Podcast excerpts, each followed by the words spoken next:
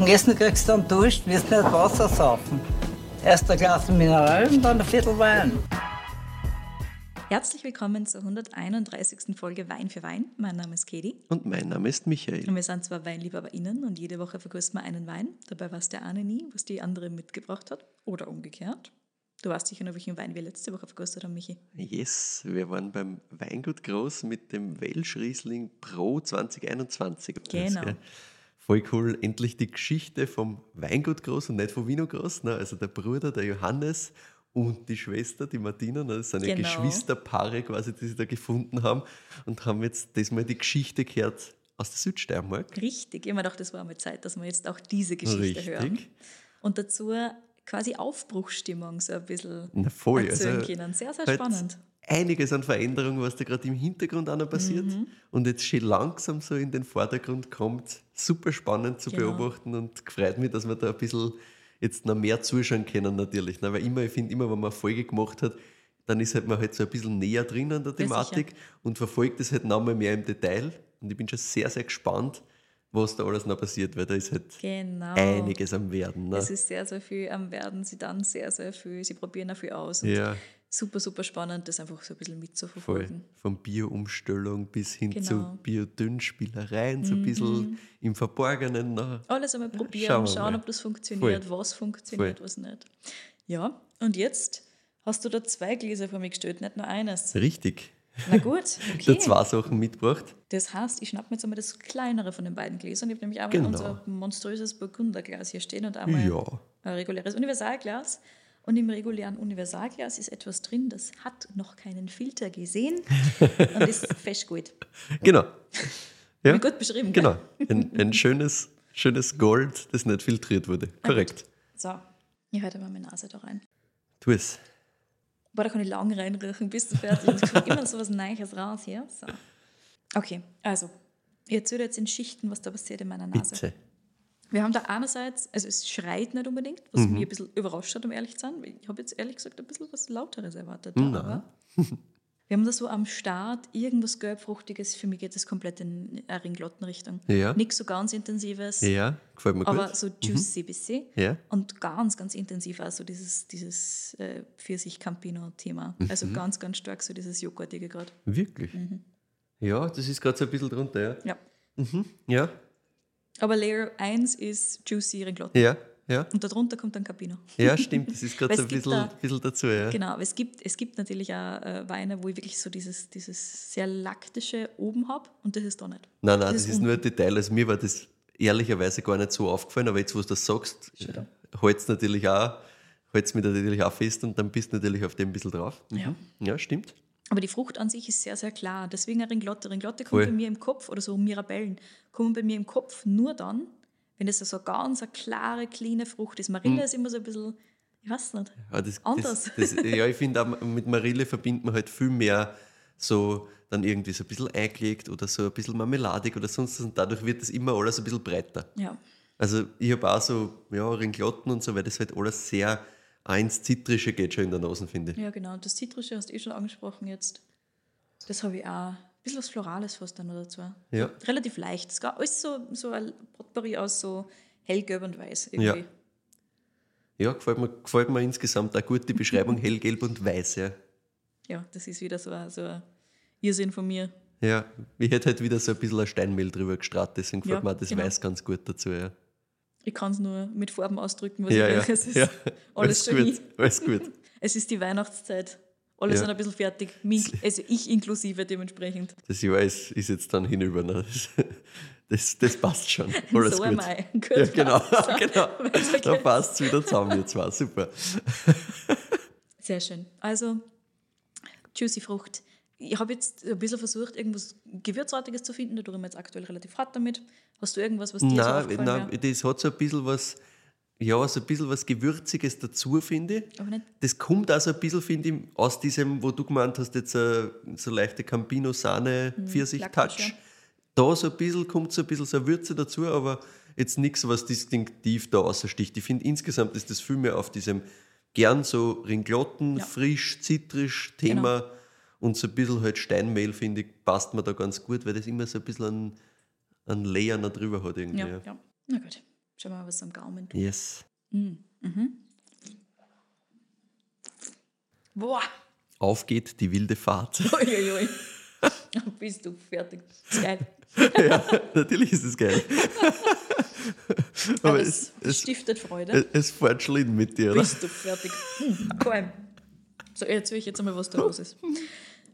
Dieses Ding, also ich habe mir jetzt ein bisschen was, was Zweiteres erwartet aufgrund dieser laktischen Grundtonalität, aber das ist überhaupt nicht am Gaumen. Am Gaumen hast du wüden, extrem intensiven, säurelastigen Fruchtjuice. Geil, schön, Ja, gefällt mir. ja, so, ja. lass mich noch mal Das schauen. ist einmal eine, eine schöne Grundsatzbeschreibung, finde ich. Ja, von der können wir mal wegstarten. Sehr gut.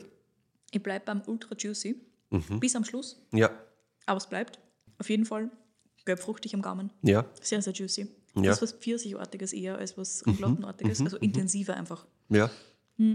Du hast strukturell, also erstens einmal diese Säure ist sofort da. Das ist ja das Hauptthema Ja. hier.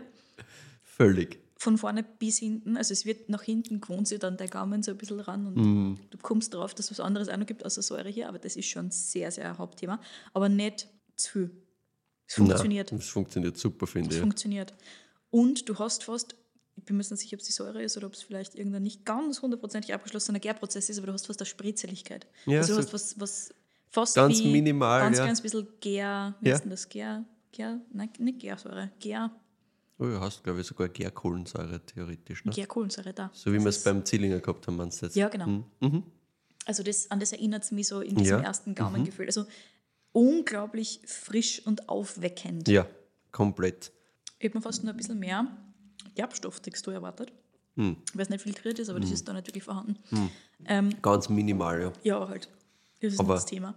Das Na. Thema ist die Säure. Mhm. Ja, Und so ein bisschen was, äh, ein bisschen Hefe-Thema habe ich vielleicht auch drinnen. hm. ja finde ich, auch- finde ich schon, dass da leicht, leicht dieses Hefige dazukommt. Mhm. Aber das ist nur ein ganz feiner Player da drinnen. Das, Ja. Insgesamt schiebt die Säure das alles aus. Ja, das ist ein, eher ein strukturelles Thema als irgendwas Ja. anderes, das Hefe-Thema. Es ist nichts aromatisch, also ein bisschen am Schluss. Ja, minimal finde ich hinten, ja. Aber sonst ist eher diese zitrische Ader, die da durchzieht und halt dieses Ja. Hinterraus finde ich wieder so Salzigkeit auch.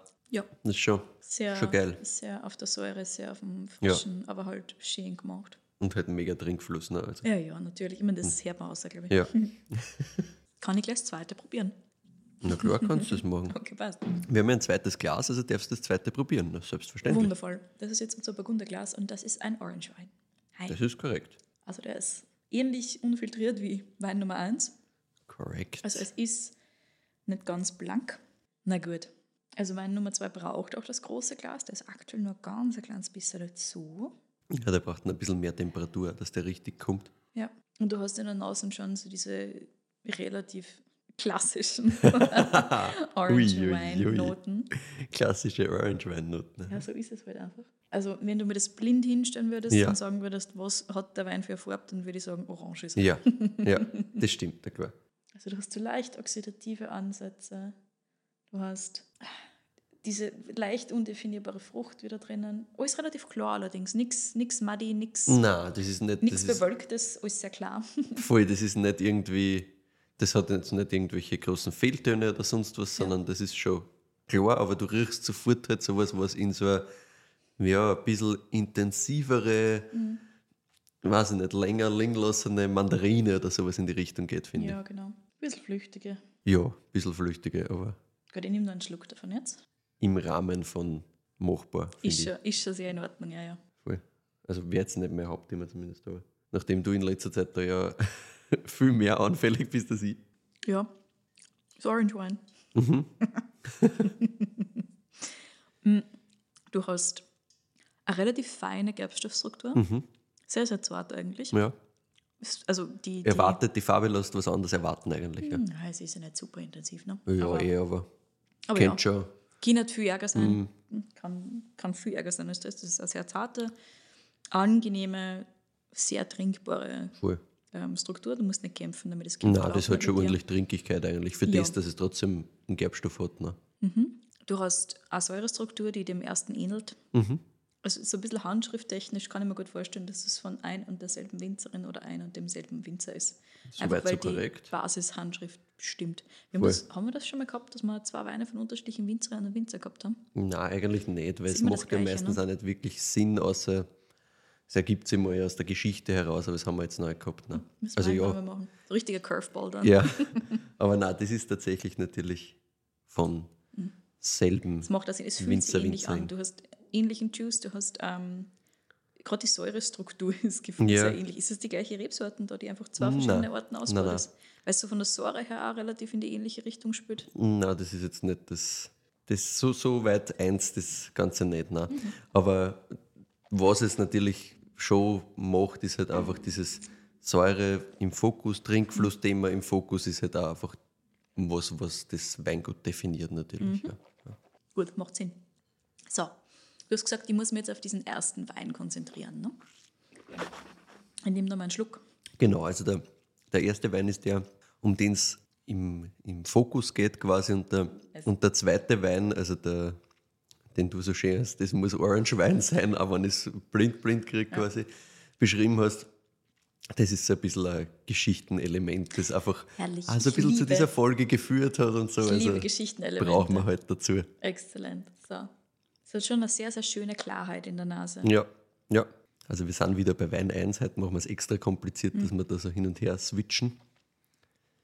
Aber erzähl mir mal nochmal, was Wein 1 jetzt ist, dann kannst du mir gerne auch erzählen, was Wein 2 ist und dann sagst du mir, wer Winzerin und Winzer ist. Super. mehr, mehr will ich ja gar nicht. Wenn es aus Österreich kommt, weiß ich nicht wer und wo. Kühler würde es hinstellen irgendwo. Bitte? Kühler, Kühler, würde ich es hinpacken. Aufgrund von dieser Säure, die schon wirklich fort. Ja. Und Dieses sehr, ich meine, du hast schon Aromen, die so ein bisschen Richtung wärmer gehen können, aber die Struktur selber Ist ultra kühl. ist sehr, sehr schön geradlinig und es hat, boah, ich klinge jetzt wie meine Oma, es hat so eine Knackigkeit. Ja, ja. ja. ja. ja, ja. Schaut hat Oma Kirchmeier. Verstehe, was du meinst. Ja. Aber es hat, es hat wirklich so eine extrem, extrem erfrischende Struktur. Und ist es Österreich oder ist es nicht Österreich? Mhm. Ist Österreich. ja, Wirklich? Ja, ja. Wer macht Wo hättest du das hingeben? In irgendein kühles Eck hätte ich es hingeben. Aber wo- was jetzt rein rausgehauen, was war dein kühles Eck gewesen? Jetzt Deutschland oder? Ja, ich hätte es eventuell nach Deutschland geschmissen. Okay. Wenn du gesagt hast, Deutschland ist nicht, hätte ich mal schwerer, dann hätte ich es wahrscheinlich nach Frankreich gehabt, aber ich hätte nicht gewusst, wieso. Okay, na passt. Ähm, aber wahrscheinlich hätte ich es eher nach Deutschland positioniert. Mhm. Ähm, und rein so strukturtechnisch, es, es wirkt nicht wie ein Natural Riesling, was mich ein bisschen irritiert. Mhm. Weil so alleine von der Struktur her hätte ich mir durchaus Riesling vorstellen können. Ja. Also aufgrund von der Aromenstruktur, der Säurestruktur, diesem relativ langziehenden, das kann Riesling werden. Was. Mhm. Wenn wir in Österreich sind, Was treibt die weg davon? alles andere an dem Wein.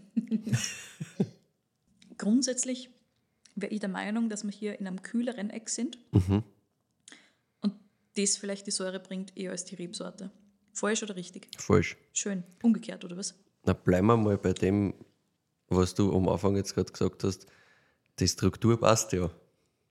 Bleiben wir mal beim Riesling. Ne? Achso, ist doch ein Riesling. Ja. Ich glaube, das ist einfach eher das, was du unter Natural Riesling kennst. Schau mal. Also, ja, okay, ist anders gemacht, okay? Ja, ja, nein, es ist ganz anders gebaut. Mhm. Gut. Also, wenn das ein Riesling ist, dann in Österreich nur dazu. Das ist Riesling die gleiche Österreich. Person macht diesen Orangen da. Ja. Der Disrespect, den Orangenkarl. Da.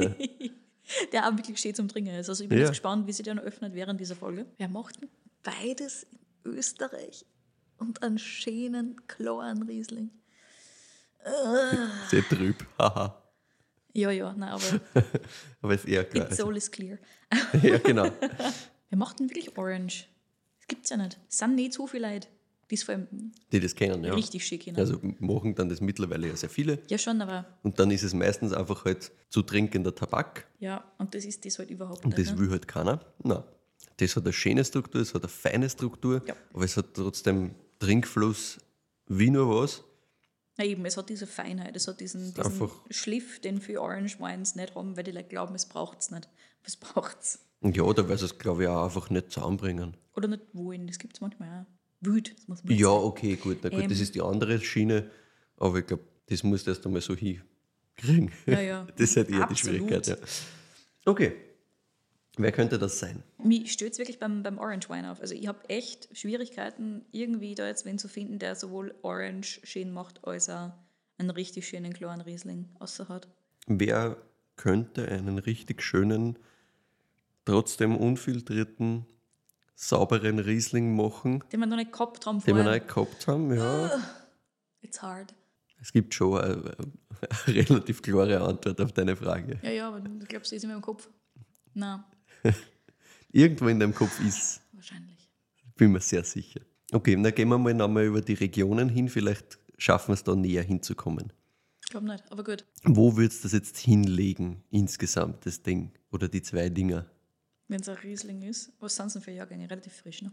Was schätzt? Relativ frisch. Ja, ja, also das da, das kann ich da sagen, das im kleineren Glas, also der Riesling, Der Riesling. der beiden. Das andere müssen wir erst auflösen, was das für Rebsort ist. Ja, stimmt. Das Riesling ist 22. Ja, gut, macht Sinn. 22, Mhm. Riesling, Österreich, fresh as fuck. Ich kann es da einfach erzählen.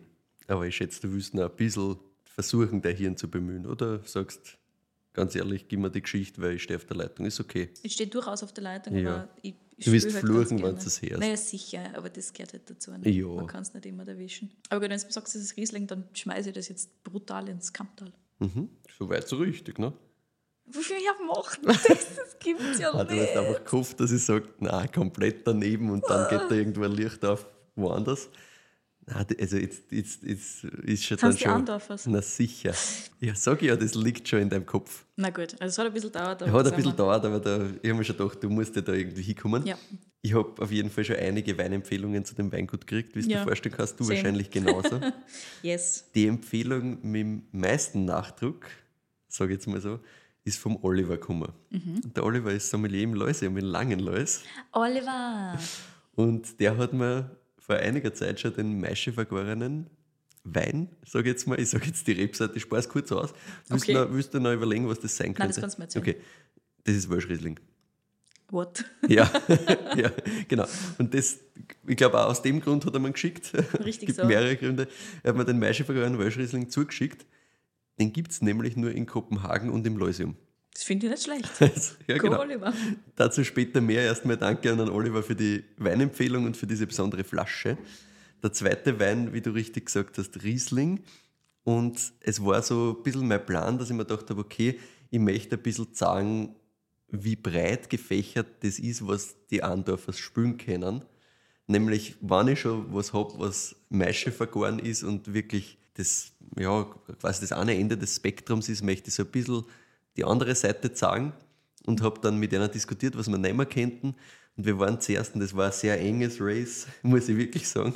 Wir waren einer beim Neuburger, Herrenberg 4, glaube ich, ist Ja. das. Und das ist halt auch trotzdem von dem Ganzen, was es mitbringt, nochmal irgendwo da in der Mitte zwischen die zwei. Und der Riesling hat mich halt dann trotzdem nochmal so abgeholt, weil es so ein schönes einfach Gegenüberstellen ist von den zwei unterschiedlichen Richtungen, die trotzdem in dieselbe, also es ist ja dieselbe Richtung, aber die unterschiedlichen Ausprägungen dieses Stils, sagen wir mal so. gehen. Riesling war das allererste, was ich jemals gehabt habe von den Andorfers. Sehr gut. Und das hat mich sehr beeindruckt. Ja. Und seitdem ist es quasi auf der Liste Ja. Best to Do, Ja. sinnvollerweise. Ne? Ich weiß auch nicht, wieso das jetzt so lange dauert hat, weil das Kind hat genauso auf Folge 25 gewesen weil Genau. Das ist was, was, Schon seit langem Fan. genau, seit langem Fan, immer die Sachen geil. Auch immer, wenn wir es wieder verkostet haben, jedes Mal war es so. Richtig, richtig. Auch immer Nice. auf, auf, auf Messen oder so, wenn du das ganze Portfolio gekostet hast. Ich kann mich noch erinnern, wie Wien um letztes Mal, was ist Genau. hängen geblieben. Eins von den Sachen, die uns beiden Andorfer. am meisten hängen geblieben ist Andorfer. Und das halt Ja. zu Recht, weil das halt durch die Bank abliefert. Yes. Und deswegen hat es schon lang sein müssen, jetzt ist endlich was geworden. Und der Riesling ist äh, Strasser Weinberge 2022 und der ist aus der Serie der Charakterweine. Der Welsch Riesling, der ist dann aus der Linie der Naturweine. Also da gibt es Charakterweine, dann eine Stufe nochmal weiter in Richtung Natural ist halt dann die Naturweinlinie, die so heißt. Und dann gibt es daneben noch die Weinhoflinie und das sind dann quasi die, die klassischen Sachen, das Fundament von den Öttern von Martin Andorfer im Endeffekt. Ich beginne gleich nochmal mit dem Welsh Riesling, damit wir das kurz einmal erklärt haben, wie es zu dem überhaupt gekommen ist. Der ist nämlich komplett zufällig entstanden. Martin und Anna haben immer Spülereien. Also die haben immer so ein paar Fasseln, was spülen und was ausprobieren und was Versuche machen. So auch 2021. Da haben sie von einem Welsh Riesling, der normalerweise in den Petnat geht, also in Fuchs und Hase, Kooperationsprojekt mit die Jurcics, kennen wir aus Folge 110, haben wir das ein bisschen anklingen lassen und gehört. Genau. Und von dem Welsh haben sie einen Teil extra ausgebaut, weil das halt einfach so geil war, 21. Haben das drei Wochen auf der Maische lassen, abpresst und dann ins Barrikfass geschmissen. Und sie haben nicht wirklich gewusst, was das werden soll. Das war einfach wirklich eine, eine Spülcharge, hat der. Martin gesagt. Genau. Und ich habe mit Anna und Martin gleichzeitig telefoniert. Also Ah. war wieder sehr, sehr amüsant. Die waren beide, beide mit einem AirPod Ah, äh, quasi im Ohr. Nice. Extrem lustig. Und den Welsh, den haben sie dann unter der Hand so quasi auf der Charakter mitgehabt. Ah. Und der dänische Händler hat das extrem geil gefunden und hat gesagt, das, das Fassel nehmen wir, passt. Das Etikett dazu, jetzt sagst du, dann hat dann auch ein Künstler gemacht, der ein Freund vom dänischen Händler ist, quasi, also ein komplettes Extra-Ding eigentlich, ganz unabhängig vom regulären Sortiment. Und das ist auch schon ein paar Mal passiert, dass die Andorfer so Sonderfüllungen machen. Der Martin hat gemeint, sie machen das sehr gern, weil es nochmal was ganz anderes ist. Da machen sie wirklich halt, wenn die Anfrage kommt, dann oft einen Wein genau für eine Person. Und der hat gesagt, das findet er ganz Wirklich? spannend. Naja, Wild. nicht einen einzelnen Wein, er macht jetzt nicht auch Flaschen für einen. Naja, eine schon, Person. aber- wenn jetzt ein Händler kommt, dann ist das Genau. halt schon das, was sich die Person dann vorstellt, so ein bisschen. Ne? Das finde ich voll schwierig. Ja, und er hat gesagt, das ist lustig, weil es halt gerade das Gegenteil ist von dem, was sie sonst machen Ja, genau. dass sie jetzt einmal einen Wein machen, so wie sie sich das vorstellen, fertig. Und da kann er wirklich halt sich überlegen, was könnte der Person schmecken, wie könnte das gehen, wie könnte das funktionieren. Und ist halt einfach eine, eine andere Herausforderung nochmal. Und der Martin hat gemeint, ja, das ist schon auch ein bisschen eine Ehre einfach für sie und ein bisschen was Besonderes. Ja. Und dann war eines Tages eben der Oliver verkosten bei den Andorfers. Und da ist im Verkostungsraum eben auch eine Flasche mit Sonderetikett gestanden, anderer Wein, aber halt auch Sonderetikett. Und sie haben halt irgendwie drüber geredet, so quasi, was das ist. Und der Martin hat gesagt, ja, sie machen das halt hin und wieder mal für Sachen, die es halt passieren, dass halt irgendwer was Besonderes will. Und dann hat er halt gemeint, Moment, ich habe aber eh noch eine Flaschen da, was auch aus so einer Kooperation quasi entstanden ist. Die gibt es jetzt nur in Dänemark und hat ihm den Welsh Riesling gezeigt. Und der Oliver hat es ihm gefeiert und hat gesagt, ja passt, wie schaut's aus, können wir sich halt ein paar Flaschen sichern. Und so Nice. ist es entstanden quasi, dass von den 600 Flaschen, die es ungefähr gibt von dem Wein, eben der Großteil in Dänemark ist und ein paar Flaschen beim Oliver im Läusem gelandet sind. Sehr cool. Ich meine, das macht sicher Spaß, mit Essen zu kombinieren. Ja, sicherlich. Passt halt auch einfach in die, in die dänische Szene insgesamt natürlich Ja, gut rein. hundertprozentig. Weil es hat halt was in Richtung von, okay, passt, das ist ein bisschen orange, das ist ein bisschen, geht ein bisschen in eine andere Richtung, abseits von allem Klassischen. Ja. Und trotzdem hat es halt einen mega Trinkfluss, super Juice Voll. und Gamer. Und der zweite Wein, und das ist auch der, den du dann bewerten darfst, weil der Welsh ist quasi Story-Thema und der ist halt nicht verfügbar im Endeffekt, na, außer Ja, ja. Dänemark und Leusem und ich wollte halt was haben, wo man die Andorfers auch wirklich kennenlernen kann, wenn man sagt, hey, die, die Geschichte klingt jetzt spannend, ich würde es probieren. Deswegen haben wir gesagt, passt, wir stellen einen zweiten Wein daneben hin. Das ist eben Strasser Weinberge 2022 und das kommt von einer Paradelage Geisberg großteils. Dazu kommt noch ein bisschen was vom Wechselberg. Das Ganze ist dann elf Monate im großen Holz, beziehungsweise ein Teil auch im Edelstahl und ein Teil im Keramikei. Also da ist so Spielerei. Ja. Also verschiedene Chargen, die dann zusammenkommen und äh, Martin und Anna haben gesagt, das ist also ein bisschen gerade der Wein, die, der einer gerade am meisten taugt und die sie gerade am spannendsten finden. Und dann haben wir gesagt, okay, passt, stellen wir das daneben hin. Jupp. Und jetzt darfst du das gleich mal bewerten und dann kommt endlich die Geschichte zu dir Andorf. Finde ich super. Wie vorher schon gesagt, das gefällt mir extrem gut. Super, super trinkig. Und trotzdem hat es so eine schöne Klarheit, die wirklich von der Nase über den Gaumen geht. Richtig, richtig schön. Also es ist, es ist ja super kohärent eigentlich. Also es passt alles zusammen da. Und das macht vor allem sehr, sehr, sehr viel Spaß. Voll, also es ist extrem, also extrem leiwand, super Trinkfluss. Ja. Das ist halt, Glasl ist halt sofort leer, Flaschen ist auch sofort leer. Mhm. Und trotzdem hat es aber die Komplexität, dass das halt einfach nicht nur Spaß macht, sondern dass du darüber nachdenken kannst. Genau so ist es. Also ich bin, glaube ich, bei einer 9,4 oder sowas in der Richtung. Mir gefällt das wirklich sehr, sehr, sehr, sehr, sehr gut. Voll. Also ja, 9,4, 9,5 irgendwo Mhm. gehe ich gern mit, weil das ist halt einfach wirklich mit dieser super schönen Säure, Zitrusader dadurch. Ja, ja. Taugt man natürlich extrem. Und wie du schon gesagt hast, preis-leistungstechnisch natürlich auch super, immer Andorfer insgesamt einmal. Ja. Und das kostet irgendwelche zwischen 18 und 20 Euro. Findet ihr bei den üblichen Verdächtigen Weinskandal, Pub Clement, die haben glaube ich gerade den 21er Jahrgang. Mhm. Oder bei den Andorfer selber im Shop gibt es auch, da ist 22 natürlich auch schon da.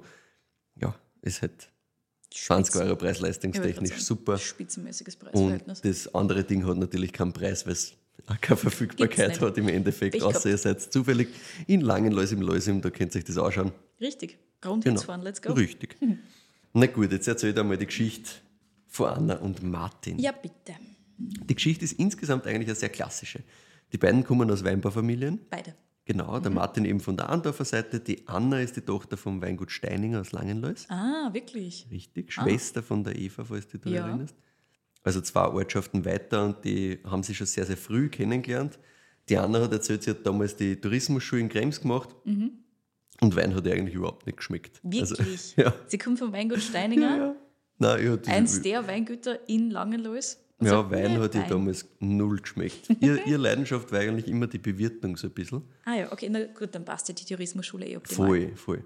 Und sie hat dann halt mit 15 den Martin kennengelernt und da hat sie zumindest einmal gemerkt, dass da schon mehr geht, weil der Martin war halt, der war halt der klassische Winzersohn. Das Okay. ist richtig. Da war immer schon Wein. Ja, ja, laut Aussage seiner Mutter war er lieber im Weingarten als im Kindergarten. Also Ah, hat lieber ja. im Weingarten gespielt als in der Sandkisten. I see. Leidenschaft war voll da. Er hat auch anscheinend mit zwölf schon gewusst, dass er mal das Weingut von den Eltern übernehmen will. Also auch da gibt es ein bisschen Dokumentation dazu. Ja. Und die Anna hat gesagt, okay, scheint schon spannend zu sein in dem Feld. Und nachdem sie halt da zusammen waren, es war irgendwie so ein bisschen klar, dass der Martin das einmal übernehmen will zumindest. Ne? Ja. Ist sie dann nach Eisenstadt gegangen, um Weinmarketing zu studieren. Ah, okay. Der Martin hat klassisch Klosterneuburg gemacht und ist dann ebenfalls nach Eisenstadt gegangen auf die FH. Und später waren es dann auch noch gemeinsam in Australien. Ah. So richtig prägend für den Martin, weil ich habe ihn natürlich auch gefragt, was waren die Betriebe, woher kommt diese Idee, wo, Ja. wie, wie ist das in dir aufgestiegen? Das Weil, ist nicht das klassische Kamptal. genau, weil also Steininger zum Beispiel, jetzt der, der Elternbetrieb ähm, von der Anna ist ja dann doch sehr, sehr klassisch Kamptal. Genau. Ne? Und auch der Betrieb von Martin, seine Eltern, war weit ein klassischerer Betrieb Okay. insgesamt. Mhm. Aber wir werden noch hören, wie sich das überhaupt alles entwickelt hat bei Erma, weil, sagen wir mal so, er hat das nicht immer alles jetzt so gemacht, wie es gemacht hat, logischerweise, Ah, ja. sondern da hat sich schon auch viel da. Ja. Und richtig prägend waren eben auch für sein Lebensverständnis zwei Praktika in Italien. Er war einerseits nämlich im Jahr 2000 bei Ronco del Cnemitz im Friol. Das ist ein kleiner Betrieb, der heute biodynamisch arbeitet, aber um das ist eigentlich gar nicht gegangen. Der Martin hat gesagt, das Wertvollste war einfach diese Zeit in Italien zu leben, zu genießen. Das hat ihm einfach sehr Ja, das geprägt. glaube ich, das geht gut. Genau, und der Vater von der Besitzerin von dem Weingut, der war aus der Finanzbranche und einfach ein extremer Genussmensch. Natürlich auch mit mehr als genug Kapital für Genuss ausgestattet, wie du dir vorstellen Ja. kannst. Und nachdem der Martin da zwei Monate lang allein unten war und niemand kennt hat, hat ihm der so ein bisschen unter seine Fittiche genommen und die haben ihn halt immer mitgenommen zum Essen. Nice. Und das war halt so komplett augenöffnend, hat er erzählt. Also das war einfach so, dass es da so eine Genusswelt gibt, wie man das feiern kann, wie geil Essen und Trinken sein kann und wie, wie, wie viel Emotion da drin sein kann. Das war für ihn einfach eine ganz andere Welt. Ja. Und er hat gesagt, in die zwei Monate, wo er da unten war, hat er vielleicht sechsmal insgesamt daheim gegessen. Und die restliche Zeit ist er immer mitgenommen worden und überall und halt richtig geil essen gegangen. Ne? Und er hat halt gesagt, das war so irre, was für Begeisterung. Und er hat halt beschlossen, wenn er selber mal Wein macht, das wollte er schon seit Kind, dann muss das auch was Besonderes sein. Dann muss das auch so was sein, was nicht einfach nur Masse ist und für alle, sondern das muss auch was sein, was einzelne Leute so richtig abfeiern. Also ein gutes Learning. Das war so ein bisschen so das, was bei einem hängen geblieben ist, so quasi, Hm. wow, ich möchte auch so einen Wein machen, für den sie so wäre, wie ihm der Vater von der Besitzerin am Weingut quasi Ja. so begeistern kann Mhm. quasi. Und die zweite Station, die er gemacht hat, war dann ein bisschen später in Piemont bei Fabrizio Juli. Mhm. Auch da war für Martin das Wichtigste eigentlich das Thema der Menschen und dieses Lebensgefühl dort. Aber gleichzeitig hat er auch gelernt, wie man vom Technologischen im Wein weggehen kann. Ah ja. Weil wir haben ja vorher gehört, er war in Klosterneuburg und dann in Eisenstadt Mhm. und daheim war er so der, der Studierte unter Anführungszeichen. Also sie haben natürlich damals begonnen, alles einzusetzen, was und wie er es in der Schule gelernt hat. Ne? Sicher. Stichwort ein sicheres Produkt zu produzieren und solche Sachen. Ne? Also halt so richtig Ende der 90er, Anfang der 2000er, alles sehr technologisch und der Martin sagt, damals war er halt der, der was mit den selektionierten Hefen gekommen ist und mit den Enzyme und mit den Zusätzen. Also Ja. sein Papa hat das eigentlich alles nicht kennt, weil der halt einfach ein Weinbauer war quasi und er, der Studierte, da haben halt auch alle geglaubt, na gut, dann muss er das natürlich jetzt am machen und Ja. Ding und dann müssen sie das einmal ausprobieren. Es war jetzt nicht so, als wäre da er jetzt reingefahren und die hätten das nicht wollen, sondern das war schon so mehr, okay, na, wenn der Studierte das da so gelernt hat, dann müssen wir das auch so ausprobieren. Ne? Ja. Und deswegen haben sie da eigentlich ja, viel eingesetzt. und es waren halt ja sehr risikolose, stabile und saubere Weine damals, sagen wir Yep. mal so. Und der Martin hat das halt eben daheim so gerade gehabt und wie er dann beim Fabrizio war, Anfang der 2000er, da hat er daheim erst begonnen mitzuarbeiten und noch nichts Eigenes gemacht. ne. Also der erste eigene Jahrgang kommt dann 2002. Aber beim Fabrizio war sein erster Gedanke, puh Fabrizio, das ist aber schon sehr riskant, was du da alles machst. also war wirklich so seine Aussage, so quasi, bist du da sicher, was du da alles tust? Weil das war halt wirklich Handwerk, ne? keine Ja. Hefen. Und der Martin hat gesagt, ja, dort hat er halt einmal gesehen, was eigentlich ausmacht, keine Filtration, beabsichtigt keine Filtration. Ja. Ne? Also das hat er alles überhaupt noch nicht so gesehen gehabt. Und da war für ihn das größte Learning eigentlich, dass man eine Weiterentwicklung erreichen kann, wenn man was weglässt. Das war so dieser springende Punkt. Ja. Also Fabrizio war halt so in dieses Thema lebendige Weine rein. Ja. Wie kann ich noch mehr Charakter rausholen? Diese totale Freiheit. Und der Martin war halt ja zuerst einmal geschockt, aber hat halt dann gesehen, okay, das geht so an. Das war sehr, sehr prägend auch im späteren dann Ja. nicht gleich, also er ist nicht heimgekommen und gesagt, so jetzt machen wir alles anders, aber dazu später mehr.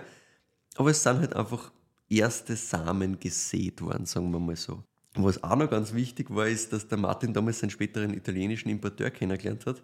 Natürlich hat er nicht gewusst, dass sie ihre Wege wieder treffen sollten, aber halt auch ganz lustig. Und jetzt im Nachhinein macht das halt alles in seiner Entwicklung, in der Entwicklung der Andorfer Sinn. Damals war es, wie gesagt, eher so, okay, das geht auch, aber das ist schon ein bisschen wild und ein bisschen, ein bisschen zu wild für mich. Hm? Also da haben anderes Bild, sehr technisch. Zu dem Zeitpunkt war es auch so, dass ja, alle Weine eigentlich gleich geschmeckt haben. Also Riesling und Veltliner waren eigentlich nicht mehr zu unterscheiden aufgrund der vielen Zusätze, sagt der Martin. Also sie haben selber daheim gekostet und haben einfach gemerkt, das schmeckt eigentlich alles schon gleich. also ersten Ansätze wären da gewesen quasi, aber daheim war mal ausprobieren und eben einmal das umsetzen, was er eigentlich erst einmal in der Schule gelernt hat und einmal schauen, wie das alles zusammenpasst, auch mit dem Erfahrungsschatz von seinen Eltern und so in die Ja. Richtung. Ne? Erster Jahrgang war dann, wie gesagt, 2002, den der Martin wirklich verantwortlich war.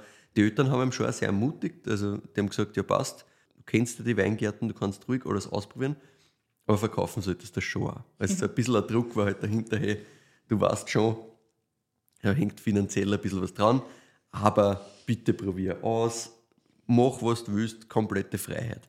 Natürlich ist dann nicht von einem auf den anderen Tag gegangen, so jetzt machen wir Naturwein und bla bla, Ja. sondern das war halt wirklich ein, ein langfristiger Prozess, ein Schritt nach dem anderen. So um 2006 zum Beispiel hat der Martin dann gesagt, haben sie angefangen, die ersten Weine spontan zu vergären. Das war Also sechs. Okay. dann doch einmal nach vier Jahren Mhm. dauert, bis da einmal diesen Schritt gegangen sind. Und er sagt auch wieder spontan vergoren, weil sein Opa hat das natürlich auch schon so gemacht. Ja, sicher. Hefen hat es halt noch keine gegeben.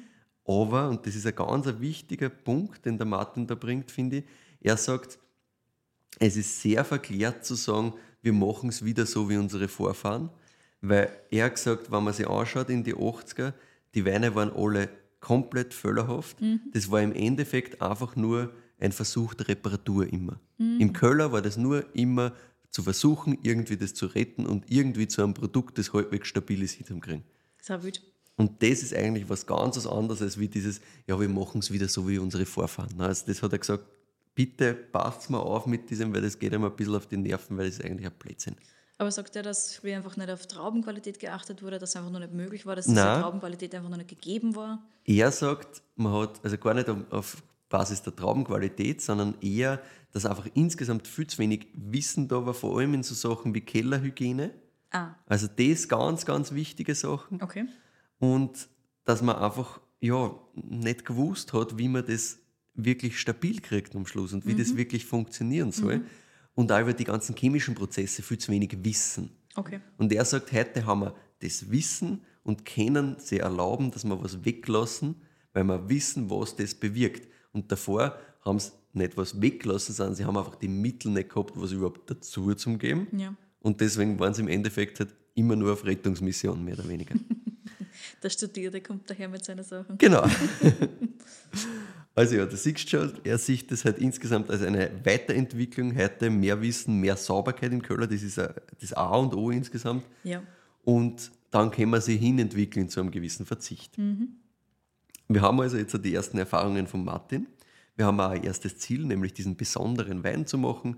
Vielleicht auch ein bisschen lebendigen Wein durch das Thema Piemont Ja. ein bisschen aufgetaucht. Wir haben erste Gehversuche daheim, aber mit viel Technologie.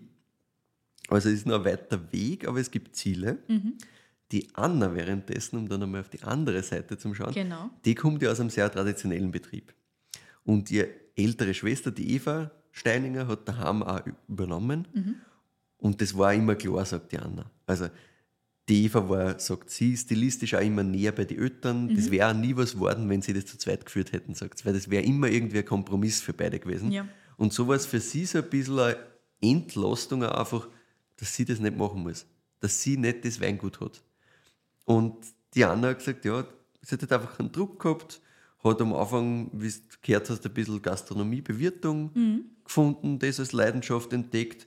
Und dann hat das, glaube ich, auch ein bisschen bei ihr und beim Martin bewirkt, dass sie das alles entwickeln hat können, nämlich ihre Offenheit einfach.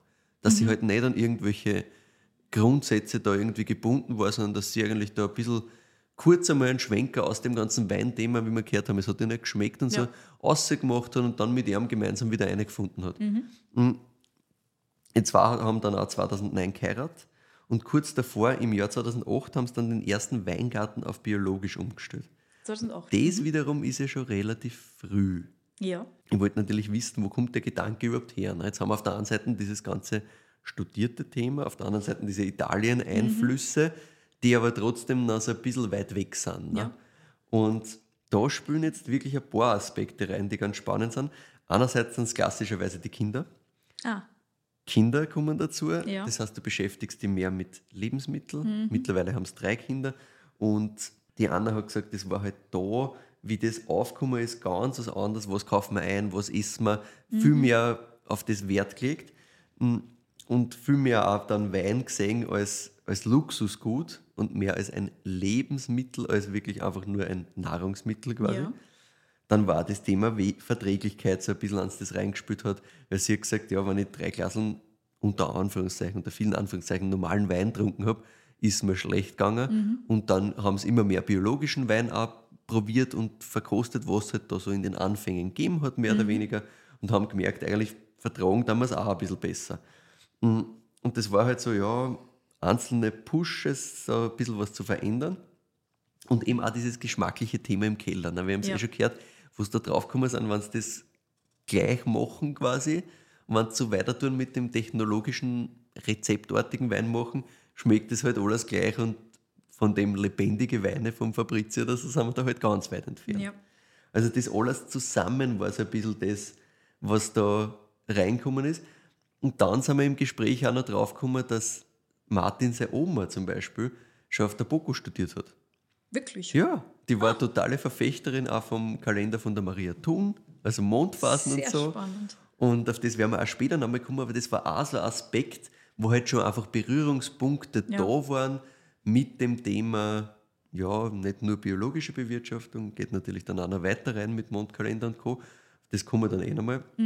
Aber es war einfach, es waren mehrere Samen da, deswegen ein bisschen verstehen kann man, glaube ich, warum das dann so unter Anführungszeichen früh eigentlich dann dazu gekommen ist, weil der Sprung von, ja passt, 2006 einmal aufhören, dass wir Reinzuchthefe verwenden, dann 2008 gleich die ersten Weingärten biologisch, im Kamptal, ne, ist jetzt auch nicht unbedingt der Nährboden der unklassischen Betriebe, sagen wir jetzt mal so. Der Ne? Nährboden Da, rennt halt auch klassisch gerade sehr, sehr gut. Ne? Ja. Muss man auch im Kontext sehen. Richtig. Und sie haben halt gesagt, okay, passt, wir probieren das mal. Also wirklich mal einen Weingarten umgestellt. Haben eben in dieser Zeit, wie ich schon gesagt habe, viel verkostet und auch blind haben ihnen halt die Sachen, die biologisch bewirtschaftet waren, meistens besser geschmeckt. Und Das waren immer die Sachen, die sie irgendwie mehr berührt haben. Und eben dieses im Köller dann, habe halt einmal gemerkt, dass die umgestellten Weingärten eigentlich die viel spannenderen Weine werden. Ne? Und diese erste Umstellung 2008 war natürlich eben, ich habe gerade gesagt, im Kamptal schon sehr skeptisch beäugt. Ne? Auch der Papa von Martin hat gesagt, "Geh bitte, das kann ja nicht gehen, warum denn umstellen? Es rennt ja eh alles so gut in der Region und so in die Richtung. Also der Martin hat erzählt, sie haben dann 2009 zum Beispiel auch voll draufgezahlt einmal. Also wirklich? da sind sie komplett eingefahren, haben viel verloren in dem Jahr. Ja, gerade diese ersten Jahre der Biobewirtschaftung. Ja, und halt mit diesem Einzelweingärten, das war auch ein Thema, das einer jetzt im Nachhinein, sagt er, ein bisschen um Schell gefallen ist, weil er hat gesagt, das war schon ein, ein Weg mit Umwegen. Ja. Ja. Hätten sie alles auf einmal umgestellt, sagt er, hätte, war vielleicht gescheiter gewesen, aber war halt ein Lerneffekt, alles gut. Sie haben auch erst einmal draufkommen müssen, dass das nicht einfach ein, ein anderes Spritzmittel ist, was du spritzt und dann bist biologisch, sondern dass da wirklich was Tieferes dahinter hängt. Ja. Und das war halt einfach viel Unwissenheit da, sagt er selber. Also sie, sie haben beide gesagt, ja, das war halt wenig, wenig Wissen, viel Lehrgeld zahlen. Und auch der spätere Austausch mit Kolleginnen und Kollegen ist dann was, wo sie sagen, das ist halt Gold wert, das hat es halt zu dem Zeitpunkt noch nicht gegeben im Kamptal. Ne? Da waren halt noch nicht viele Betriebe rundum, die das wirklich gemacht haben. Es stimmt schon natürlich, du hast halt 2008, 9, 10 noch immer nicht besonders viel Leute, generell in ganz Österreich, die Voll. so richtig, Richtung Ja, es Bio, diese Richtung ganze Schmecke das Leben anders Gruppe machen. natürlich die in der so. Südsteiermark. Nein, aber das waren so eher die Sachen, was, was sie halt als Inspiration auch so ein bisschen Ja. gehabt haben quasi. Aber jetzt im Kamptal selber Mhm. war für sie nicht viel, wo sie gesagt haben, da hätten sie wirklich Anknüpfungspunkte gehabt. Natürlich Ja. Mhm. gibt es ein paar Player, wissen wir eh. gibt dann auch so Aushängeschilder wie Nikolaihof oder so ein bisschen weiter. Aber das war es dann auch schon. Ja. Ne? Und so richtig diesen, in diesen Austausch kommen, sind sie halt einfach erst um einiges später dann. Und hätten sie das gehabt, hätten sie sicher weniger Ausfälle gehabt und war es vielleicht einfacher gewesen. Ja. Aber es war halt einfach ein Lerneffekt. Sie haben übrigens erst 2014 dann alles auf biologisch umgestellt. Also das, so lange hat dieser Prozess auch wirklich gedauert, bis Ah. das dann wirklich umgestellt war. Seit Okay. 2016 dann auch den Vertrag für die Zertifizierung unterschrieben. Ah Das ja, war okay. generell so eine Überlegung, dieses Thema Zertifizierung, weil der Martin hat gesagt, das ist halt schon ein bisschen so ein Listenfüllen. Ne? Also du musst halt alles protokollieren, hast enorm viel Aufwand, den du eigentlich den Weinen widmen willst. Und gerade am Anfang hat er gesagt, hat einer das viel Energie gekostet, die sie eigentlich gar nicht in das reinstecken wollten. Aber du musst das machen, weil wenn du dann das einmal drin hast, ist es einfach ein normaler Teil und das ist wurscht. Ja. Aber das musste, da musste das einmal drüber. Ja, das war für sie so ein bisschen ein, ein Hindernis im Kopf auch. Es ist natürlich Bürokratie, das gehört einfach Genau. dazu. Ja. Und gleichzeitig sagt er halt aber auch ganz klar, also Glaubwürdigkeit für draußen brauchst. Geht Ja, gar nicht absolut. anders. Also das haben sie auch ganz klar gemerkt. Und nur das, ja, jeder kann sich anschauen, wie wir arbeiten, das ist halt einfach billig, weil es kann halt nicht jeder. Mhm. Punkt. Und das geht sich dann meistens auch halt nicht wirklich aus. Sehr prägend für sie war dann das Jahr 2012. Mhm. Da hat nämlich ein dänischer Händler gesagt, hey, wieso probiert nicht grünen Veltliner auf der Maische? Ah ja, Ja, und das muss immer doch, diese Dänen. Genau, das muss doch geil funktionieren. du fragst jetzt natürlich, okay, Moment. Wir sind irgendwo in der Umstellung auf biologisch, 2012. Sie haben einen dänischen Händler. Wie ist denn das überhaupt passiert? Ne? Weil, also, irgendwie klingt das ja alles so, als waren es noch nicht so weit gewesen und so. Das ist ein bisschen, also das ist ein bisschen, glaube ich, eine Verschiebung von, wo haben sie dann wirklich alles so gemacht und wo haben sie vorher schon gespielt Ah ja. das erzähle ich dir jetzt ein bisschen, weil ich habe natürlich auch gesagt, wie, wie, wie dänischer Händler jetzt äh, kurz einmal over vom Gas, weil Mhm. äh, ein dänischer Händler, der zu dir sagt, ja passt, mach einmal was mit Maischegärung, mit grünen Veltliner, das wird schon geil sein, ist eh leibend, aber du musst jetzt erst einmal einen der her? Mhm. dänischen Händler haben und ja. Da gehen wir ein bisschen zurück, nämlich auf die Via Vinum 2008. Wie Wien um 2000. Ja, ja. Okay. Größte Weinmesse Österreichs, wie, wie wir wissen. Und 2008, das ist schon einiges her, ganz viele internationale HändlerInnen kommen da immer, kosten alles durch. Waren auch bei Martin und Anna, die halt da einen Stand gehabt haben.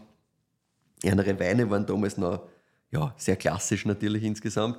Es war schon eben dieser erste Weingarten in der Bio-Umstellung, aber trotzdem noch ganz was anderes, als was wir da heute im Glasl haben.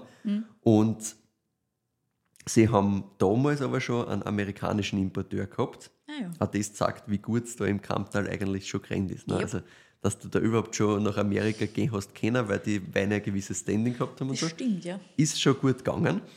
Und dann kommt so eine Gruppe her aus vier Leuten und bis auf einen sagen eigentlich alle nichts. Und der eine sagt halt, ja, er ist Importeur aus New York, würde die Weine gern kosten. Und der Martin denkt sich, ja, passt, ich habe schon wen in Amerika, ich gebe dem halt meine Weine zum Kosten, aber ich mache jetzt da nicht irgendein ein Marketinggespräch draus quasi. Also er hat sich nicht wahnsinnig für den interessiert, weil er sich gedacht hat, der bringt mir eh nichts, weil ja, soll kosten, passt schon. Der hat halt die Sachen durchgekostet und dann sind die Leute wieder gegangen und ein Typ bleibt halt stehen von den anderen drei, die nichts gesagt haben. Der Martin denkt sich, okay, was ist mit dir? Ich habe mir gedacht, du gehörst auch zu den Amis da. Ja. Und der sagt, Hi, I'm Sebastian from Denmark and I'd like to import your wines. Nice.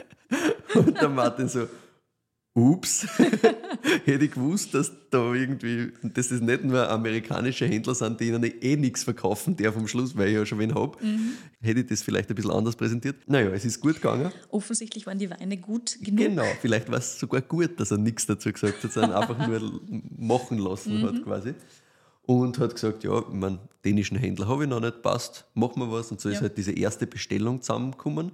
Und man muss eben sagen, die Weine waren anders damals, viel klassischer, aber auch der Händler war noch viel klassischer. Okay. Also der Martin hat gesagt, die sind im Endeffekt so gemeinsam gewachsen. Ne? Ja er hat schön. damals ganz andere Weine verkauft einfach und die Weine waren aber damals schon halt viel weniger geschönt. Also das war schon um einiges eigenständiger, als was so der Rest so ein bisschen gemacht hat rund um und um. Deswegen meine ich, man Okay. sieht so ein bisschen, passiert ist da eigentlich schon viel, nur die wirklich großen Schritte sind erst dann mit der Zeit auch gekommen, wo dann lustig. alles in die Richtung gegangen ist. Ja. Und das ist generell so ein Thema, alles dauert bei einer immer ein bisschen länger, bis wirklich der gesamte Teil umgestellt ist. Sie machen das mehr mit einzelnen kleinen Teile, die mal so, mal so spielen. Sehen wir dann auch später nochmal im Portfolio. Der dänische Händler war halt geil vernetzt, weil damals ist in Dänemark das halt gerade in Tee gegangen mit Wein insgesamt. Ne? Ja. Und das war halt eine totale Bubble, hat der Martin gesagt, aus eben Händlern, Sommeliers, Köchen. Es hat sich total hochgeschaukelt und sie haben da irgendwie halt das Glück gehabt, dass da mit dabei sein haben dürfen. Ja? Nice. Also richtig geil und sind halt aneinander wirklich gewachsen. Und auf einmal war halt so, ja, das Noma will in der Getränkebegleitung ihre Weine haben. Ne? Dann waren es einen Monat lang mal, okay. im Noma und da haben sie halt palettenweise aufgeschickt, ne? Ja, weil da hast du schon eine Menge auch braucht dann. Ja.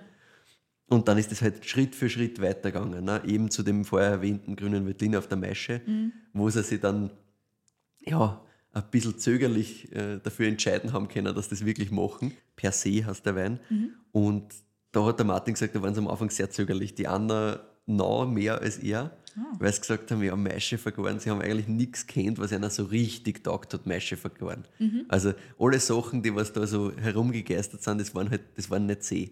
Das hat nicht passt. Ja. Und sie haben, ah, wo wir wirklich jetzt auch was Maische vergorenes machen sollen. Mhm. mm.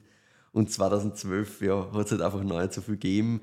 Und sie haben gesagt, ja, sie haben jetzt auch nicht dauernd verreisen und verkosten können, weil Kinder waren halt klar und so. Also, Und du hast dabei gut daheim. ja, genau. Also du hast auch gar nicht die Zeit, dass du jetzt sagst, du schaust dir das im Detail andauernd, sondern alles, was Ja. du halt hin und wieder mal so verkostest, gesagt, nicht so unbedingt.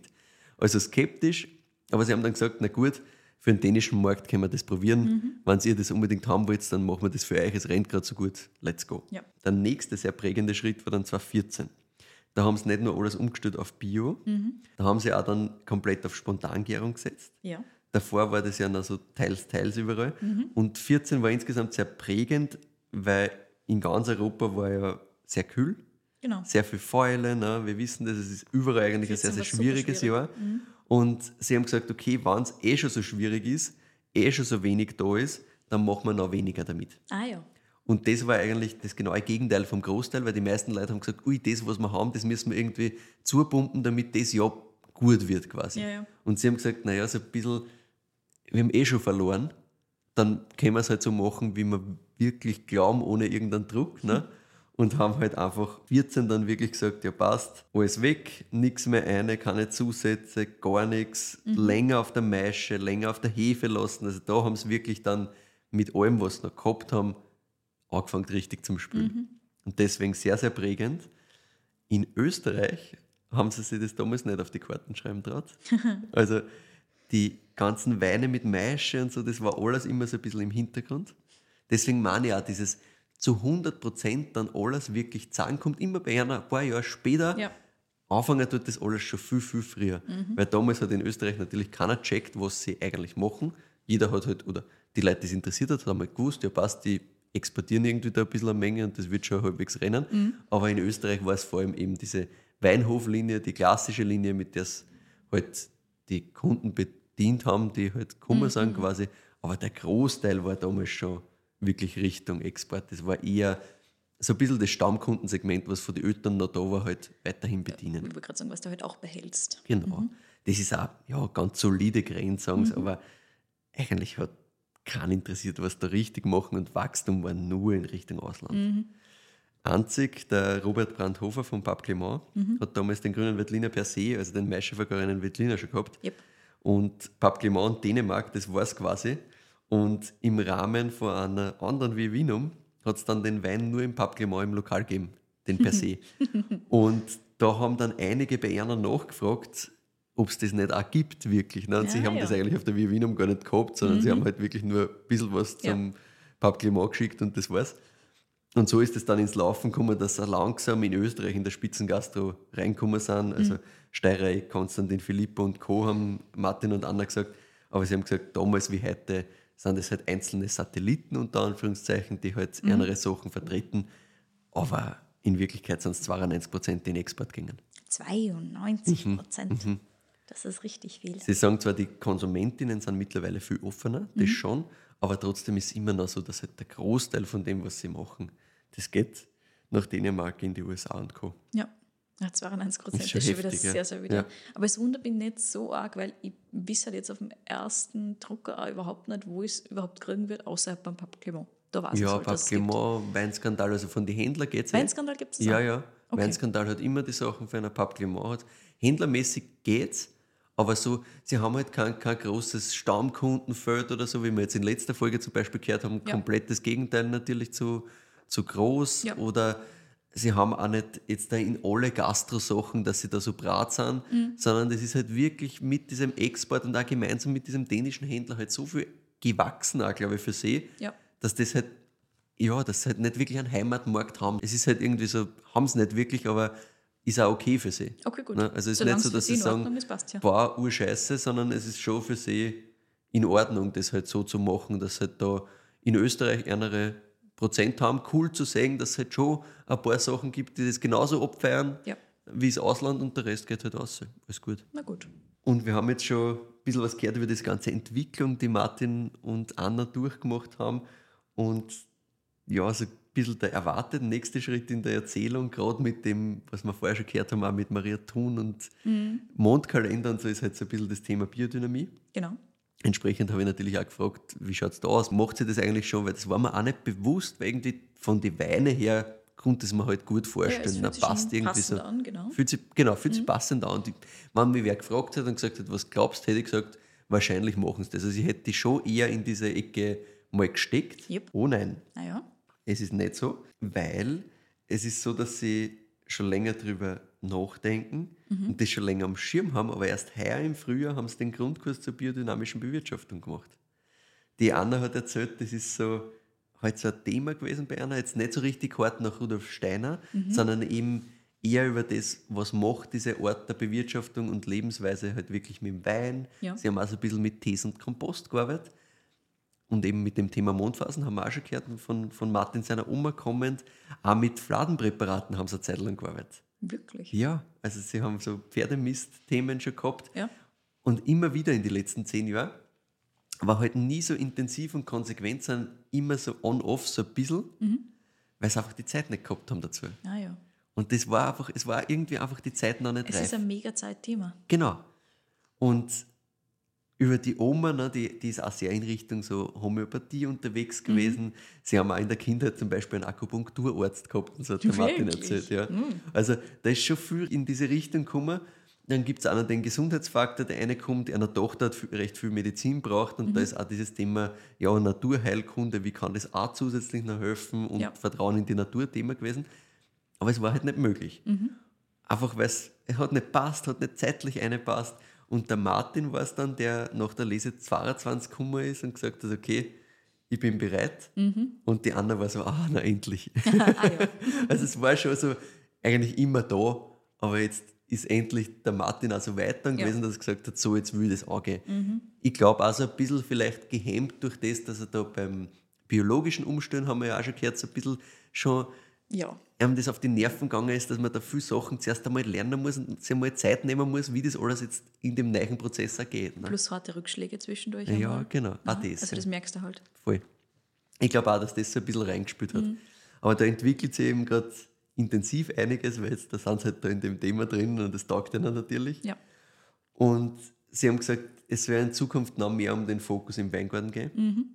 Also Balance der Traube insgesamt stärken. Also sie sagen halt, ja komm, die Traube bringt insgesamt Balance mit Mhm. aus der Natur grundsätzlich und wir können sie jetzt einfach nur noch verbessern. Ne? Wir können mit ein bisschen Biodyn vielleicht noch was machen, noch mehr Achtsamkeit. Mhm. Einfach auch so ganz kleine, einfache Sachen wie, nein, ich fahre jetzt nicht heute mit dem Traktor raus, weil der Traktor gerade frei ist, sondern bringt es überhaupt was? Ja. was macht's, warum sollte ich jetzt rausfahren oder mache ich das nur, weil ich es halt immer so gemacht habe quasi. Also viel mehr hinterfragen einfach.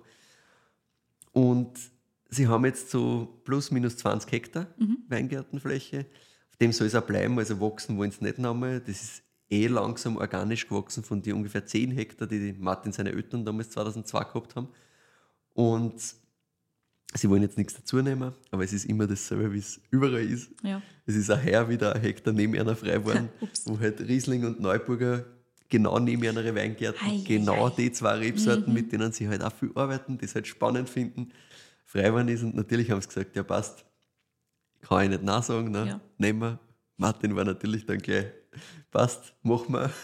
Aber das Ziel ist eigentlich auf der Größe zu bleiben und zu Okay. schauen, okay, passt, noch mehr fokussieren.